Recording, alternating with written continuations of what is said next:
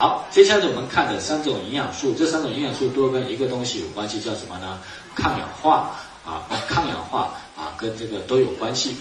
所以这三种营养素是我们的维生素 C、贝塔胡萝卜素，呃，就是维生素 A 和我们维生素 E 哈，跟抗氧化有关系哈。所以我们也是打开安利明学堂，我们看抗氧化和人体健康的关系哈，抗氧化和人体健康的关系，这个在明学堂里面有。好。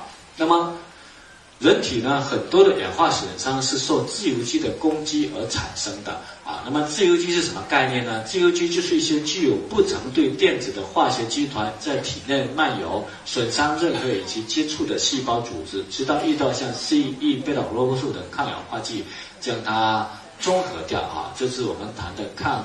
氧化，那么抗氧化和自由基概念，人体的老化学说非常多，有有一些是染色体的端粒学说啊，一个细胞呢分裂二十次之后，那么端粒短了，它就不再分裂了啊，人就老化了，所以这是一个学说。那么那个自由基学说呢，是大部分专家学者呢都能够认可和认同的，影响人体老化的一个学说。那自由基和营养学结合在一起呢，也是近这一二十年来呢刚刚发展的一门呢跨界。学说啊，如果你想看的话，你可以看一本书叫《自由基营养学》啊，自由基它必须跟营养学挂钩在一起，效果才会好啊。所以这是我们自由基和身体的关系。那什么是自由基呢？不成对电子，就是如果你学过物理和化学，都知道原子里面的质子和外面的那个电子是相对应的，几个质子对应几个电子嘛，对吗？但是这个化学集团在某些原因的作用下，外面外面的电子就丢失了，外面电子丢失完之后，这个化学集团就变得非常活跃了。只要它碰到其他的化学集团，就要把别人的电子给它抢回来，那就等于把其他的化学集团给它氧化掉了。啊，那已经被抢的人，同样呢碰到其他的化学集团，又把别人的抢回来，所以它会产生什么？链式化学反应，所以它是非常活跃的一一类化学基团。那一直碰到了像抗氧化、像维生素 C、贝塔胡萝卜素和 E 的时候，它才能够终止掉这个链式反应的过程。好，所以这是我们谈的呢自由基的概念。什么时候会产生自由基呢？首先是极端不良情绪下会产生自由基，像愤怒、紧张、恐惧产生自由基，就我们自己身体内部产生自由基。所以我们一直讲呢，那个发怒是用别人的错误来惩罚自己啊，就是因为在激怒的时候呢，产生肾产生的肾上腺素，比如我们发怒一分钟，产生肾上腺素抽出来注射到一只一只老鼠身上，老鼠就死了。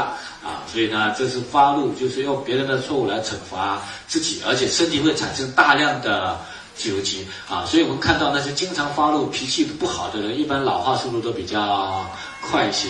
那么还有一些人，你没有看到发脾气，但是呢，他还是有脾气，叫忍着的。其实忍着的老化速度也非常 快嘛，对吗？啊，忍着消耗营养素大不大？大的，忍着消耗的 B 族的量也非常。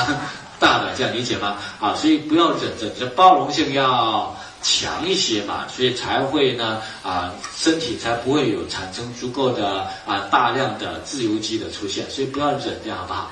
啊，当然我们吃也是，中午看到喜欢的，哎，喜欢吃肉，要不要吃一点？要。最怕的是你喜欢吃肉，然后呢，哎呀。好像我比较胖的，不吃，等他忍着。我跟你讲，忍着，那你会更胖，这样明白吗？你一忍着，消耗 B 的量大不大？一忍就消耗 B 的，这样明白吗？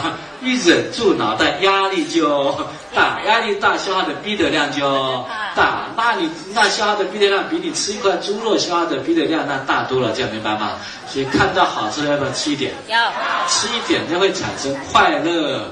激素啊，那快乐激素有愉悦感，这样理解吗？愉悦感身体就健康了，这样理解，不要忍，这样理解吗？啊，当然不能超过一定的量啊，不能超过一定的量啊，这是我们顺便说一下。好，所以这是我们讲的极端情绪产生自由基，还有呢外部条件，紫外线、X 射线、电磁波、致癌物质、药物、酒精、污染物都会产生自由基。好，自由基呢无处不在。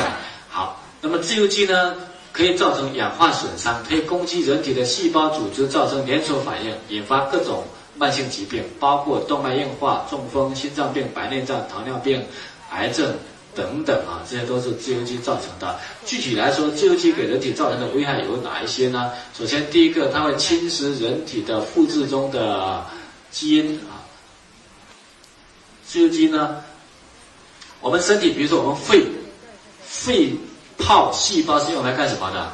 呼吸的，对吗？所以我们肺泡细胞具备什么功能？呼吸的功能。所以肺泡细胞旧的。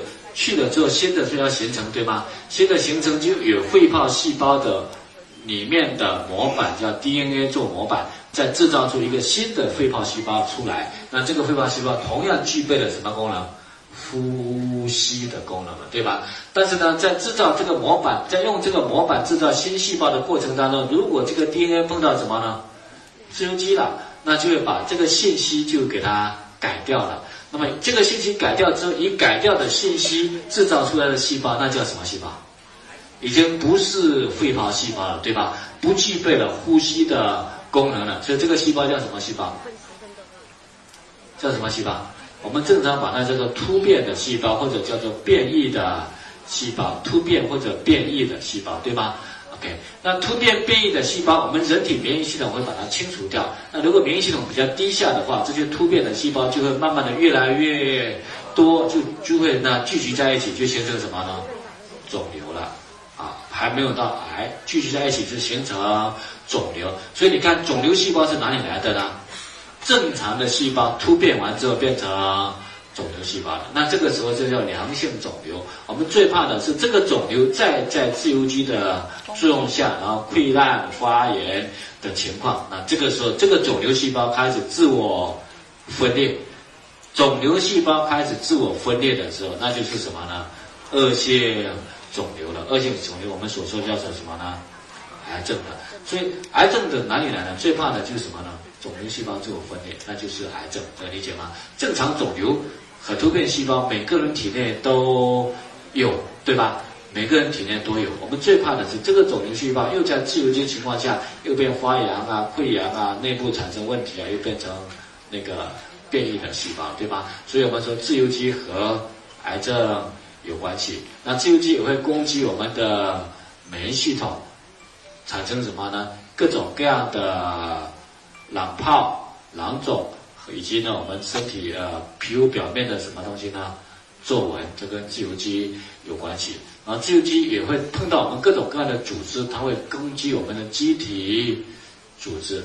啊，机体组织一攻击完之后，我们机体本来是好好的，受到自由基攻击之后，就非常容易变成什么呢？